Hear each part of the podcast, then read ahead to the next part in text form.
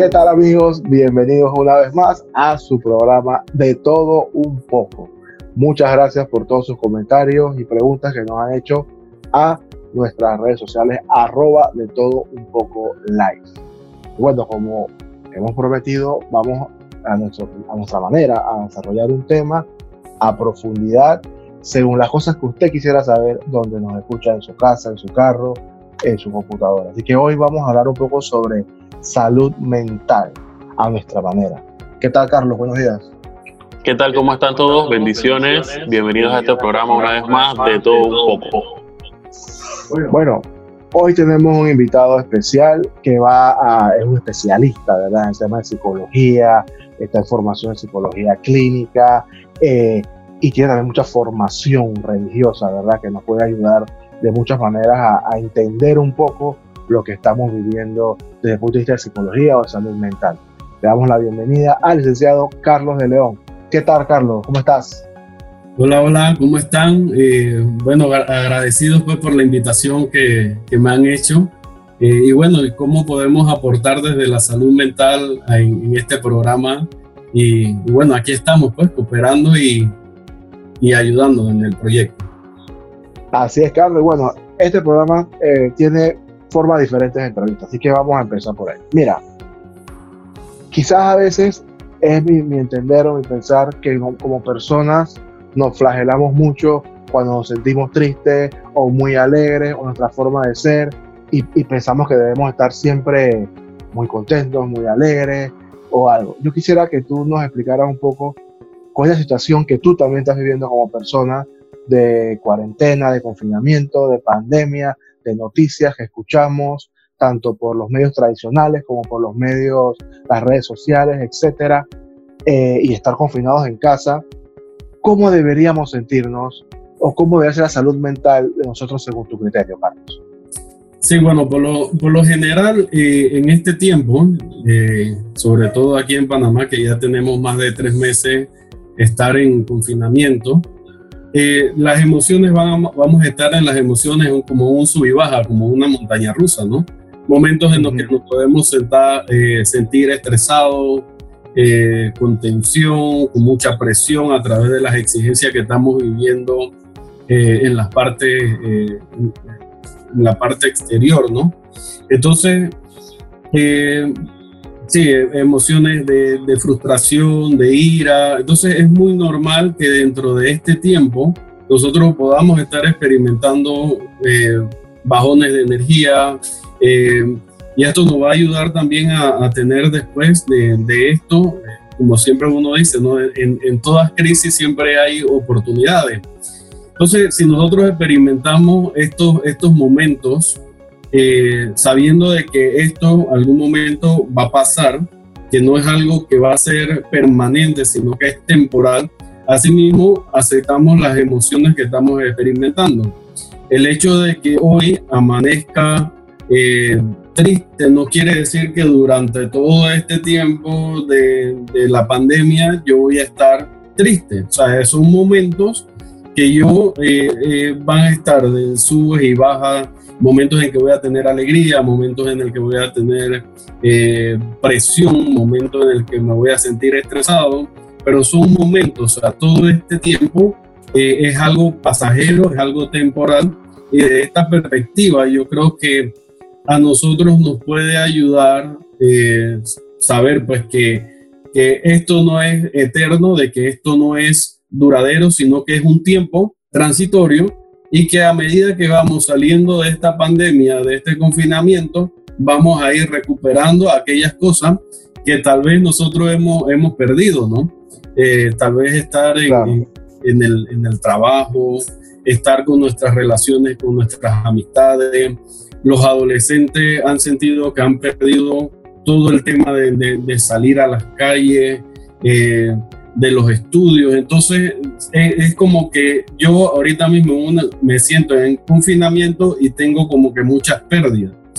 Pero al final eh, yo pienso de que esto también nos ayuda primero a reflexionar, a encontrarnos nosotros mismos y, y lo que nosotros veamos en cada uno eh, nos ayuda a, ver qué podemos ir modificando, qué podemos ir cambiando.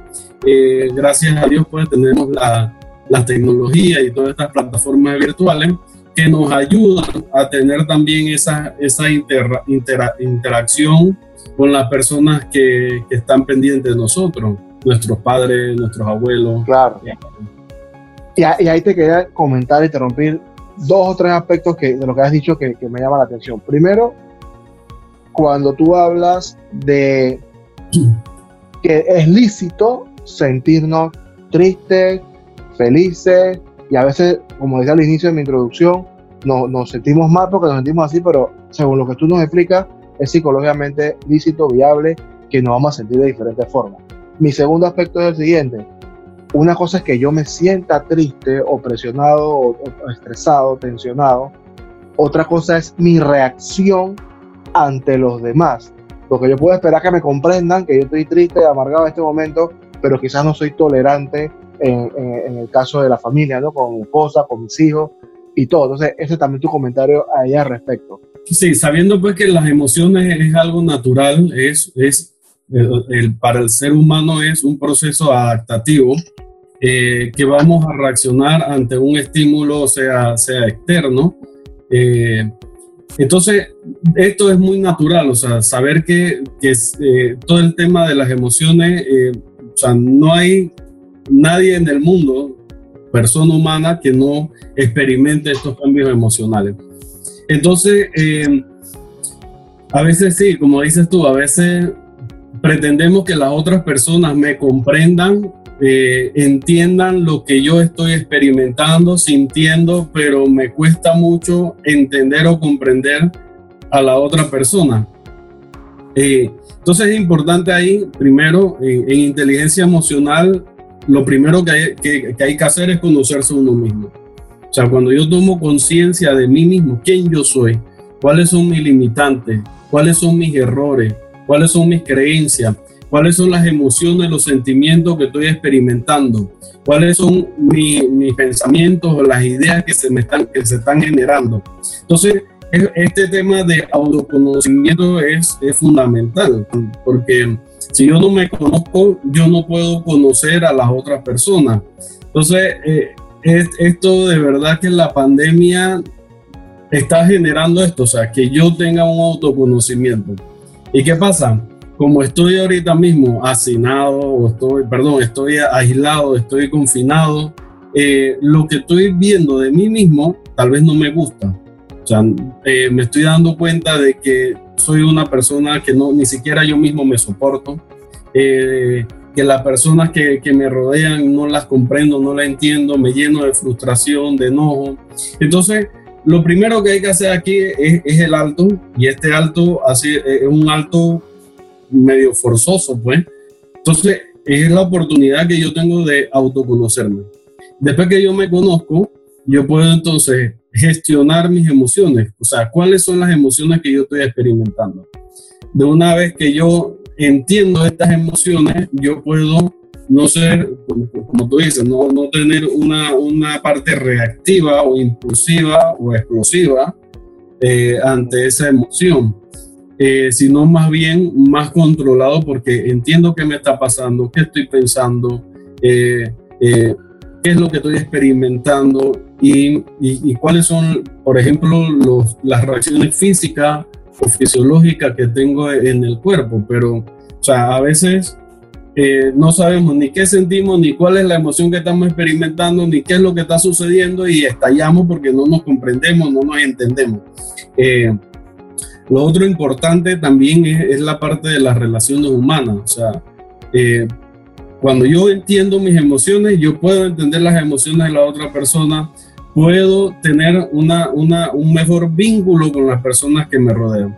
¿Por qué? Porque yo sé que, cuáles son mis errores, cuáles son mis limitantes, cuáles son esas emociones que a veces son desagradables y si yo las comprendo, también yo sé que la persona que está a mi lado puede estar experimentando lo mismo que yo y entonces esto me ayuda también a entender las emociones de las otras personas.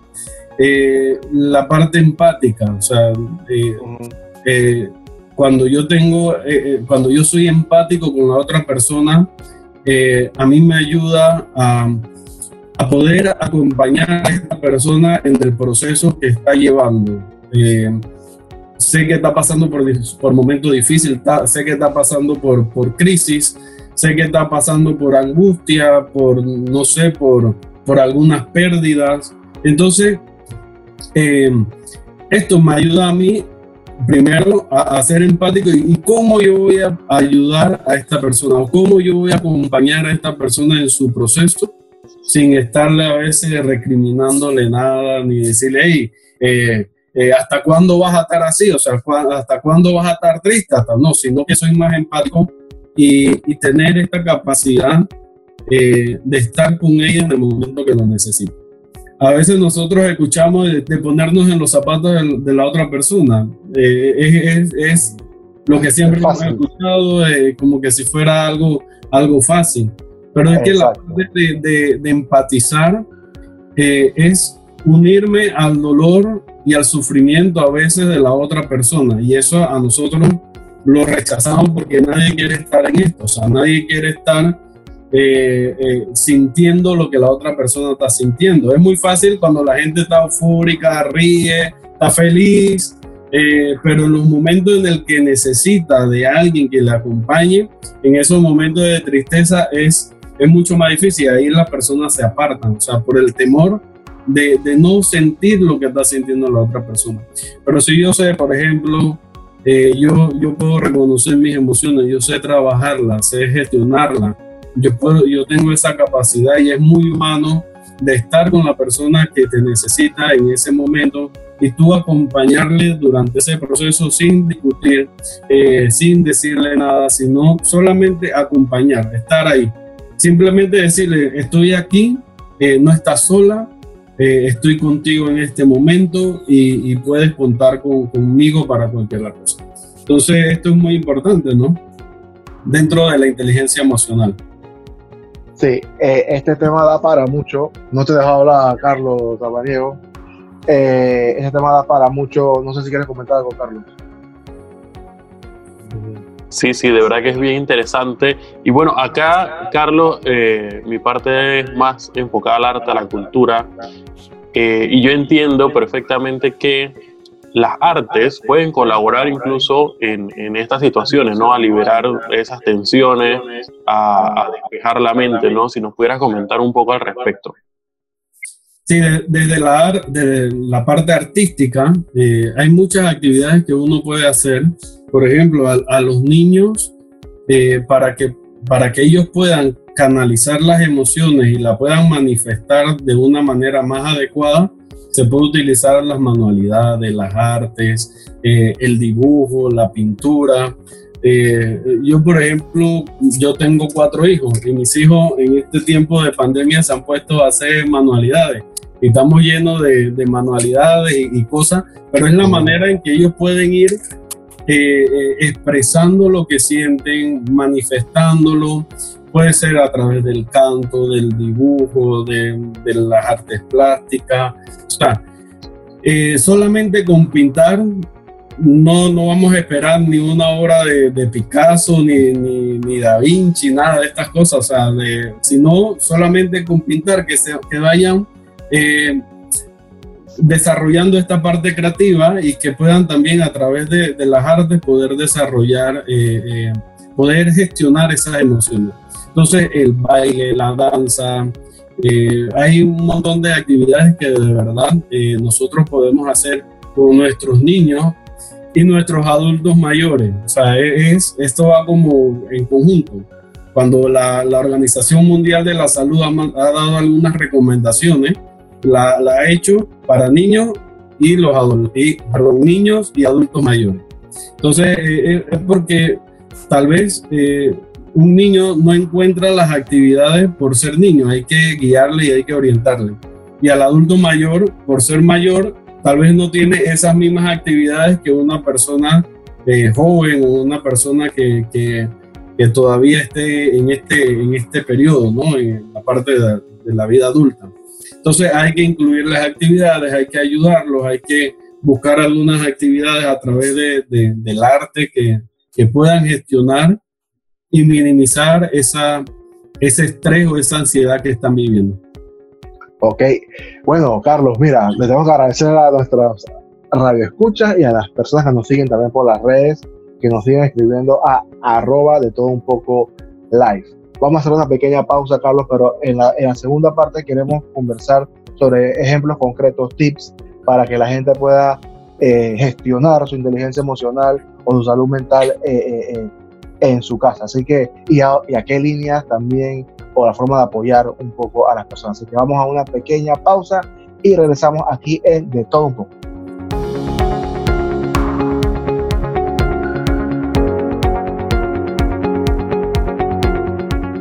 Gracias amigos por seguir aquí en sintonía en Radio Hogar y en nuestras redes sociales arroba de todo un poco live.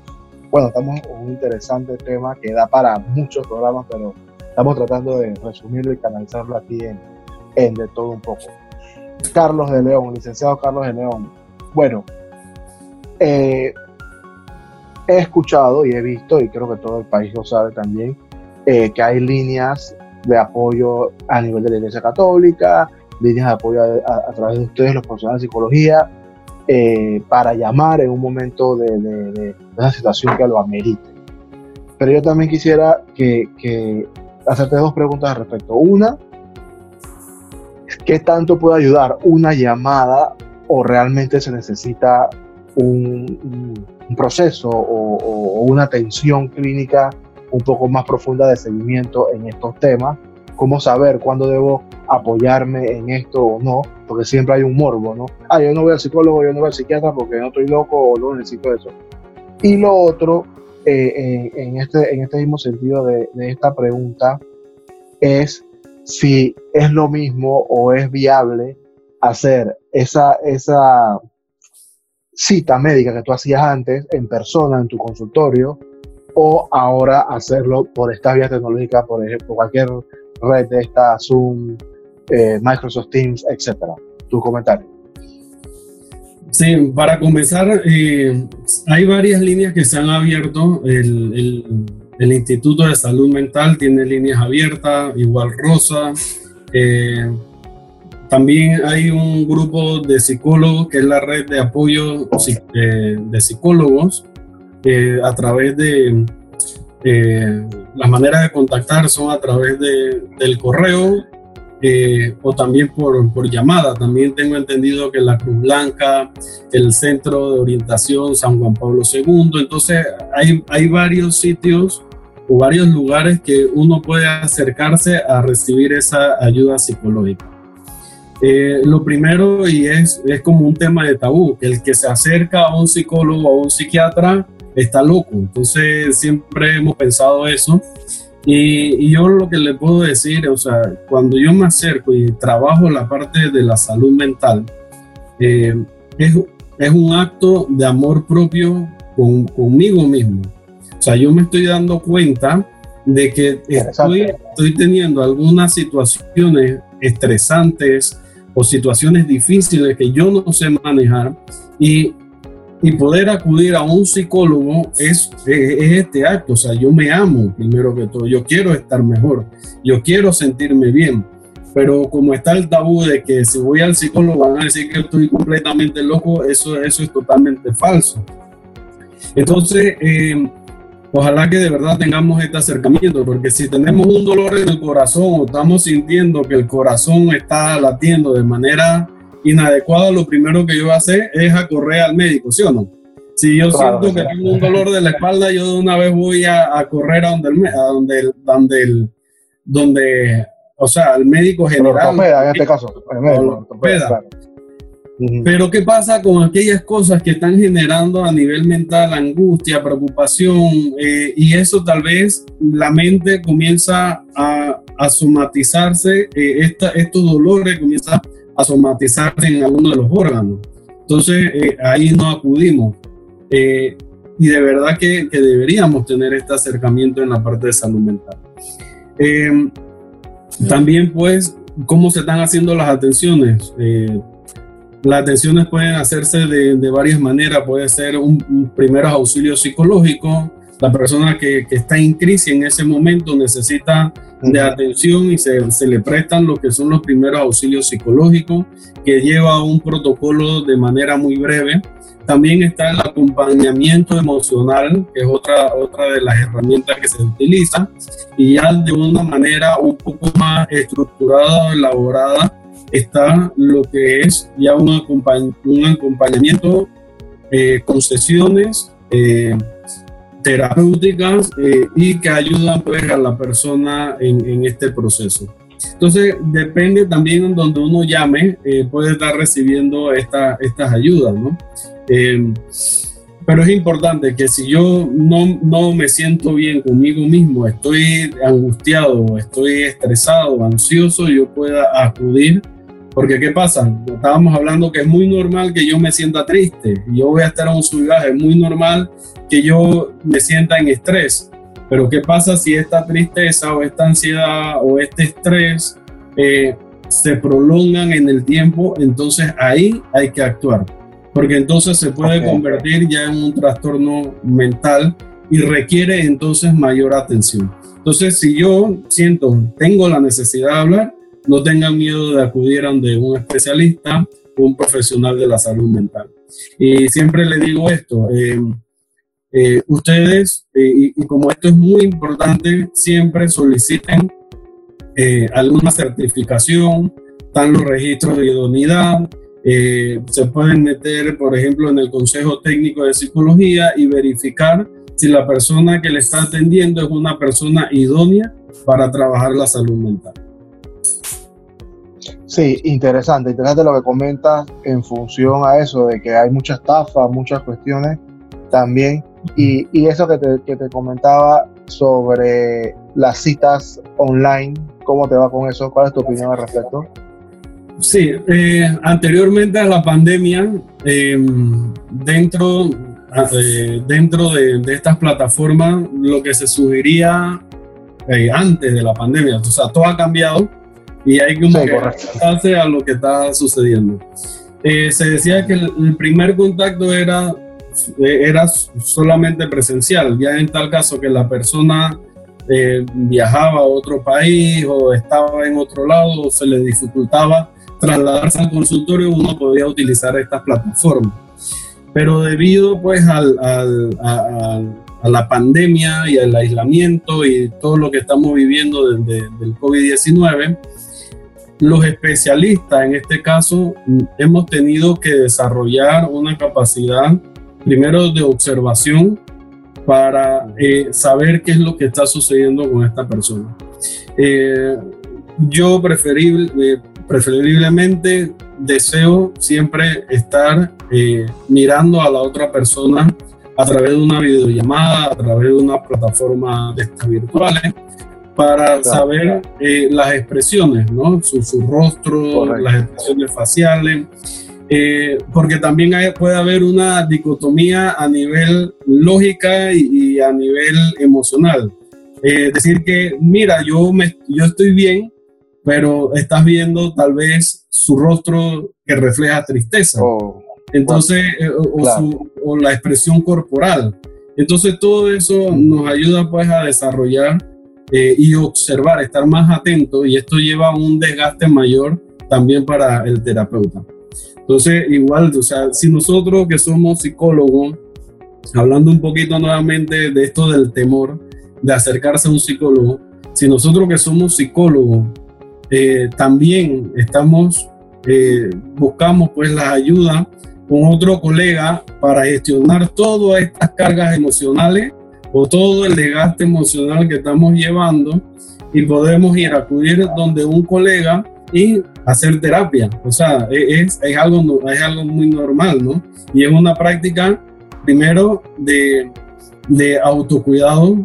Yo siendo profesional y todo el que esté debajo escuchando alguna persona, sea, sea, no sé, cura, sea, o sea, quien sea, guía espiritual, debería tener un, un, eh, una persona para que tenga este autocuidado.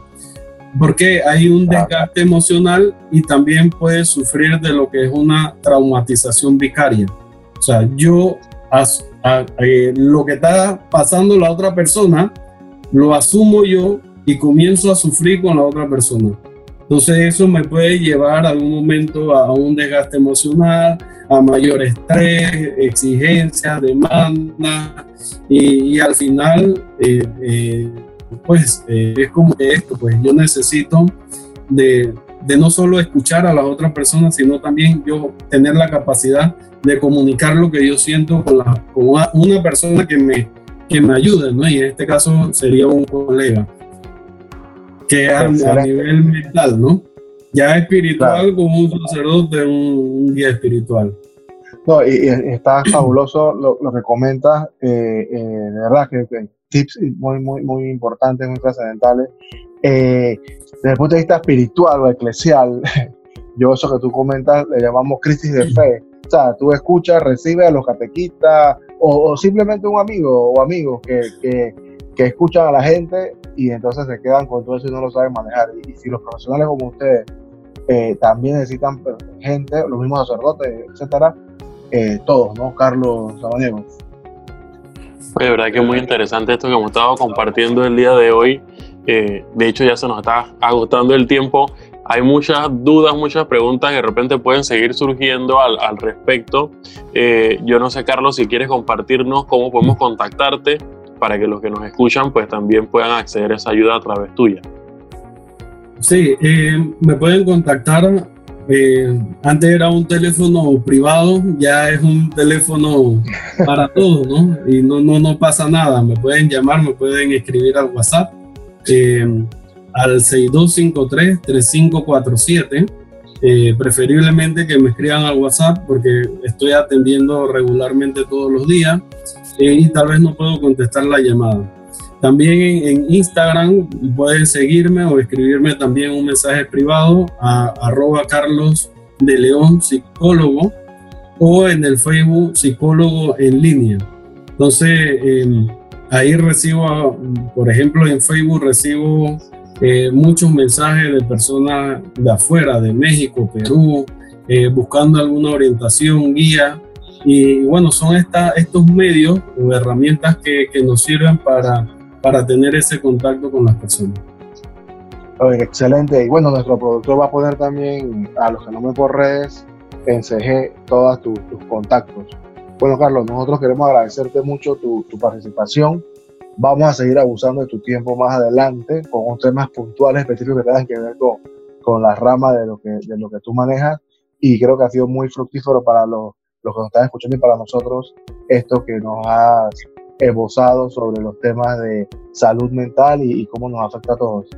Bueno, feliz de compartir un programa más con todos los radioescuchas. Gracias, Carlos, por acompañarnos. Eh, y ojalá, bueno, nos seguiremos viendo ¿no? en la próxima entrega de este programa. Listo, recuerden de todo un poco live. Nos vemos en nuestra próxima entrega. Saludos.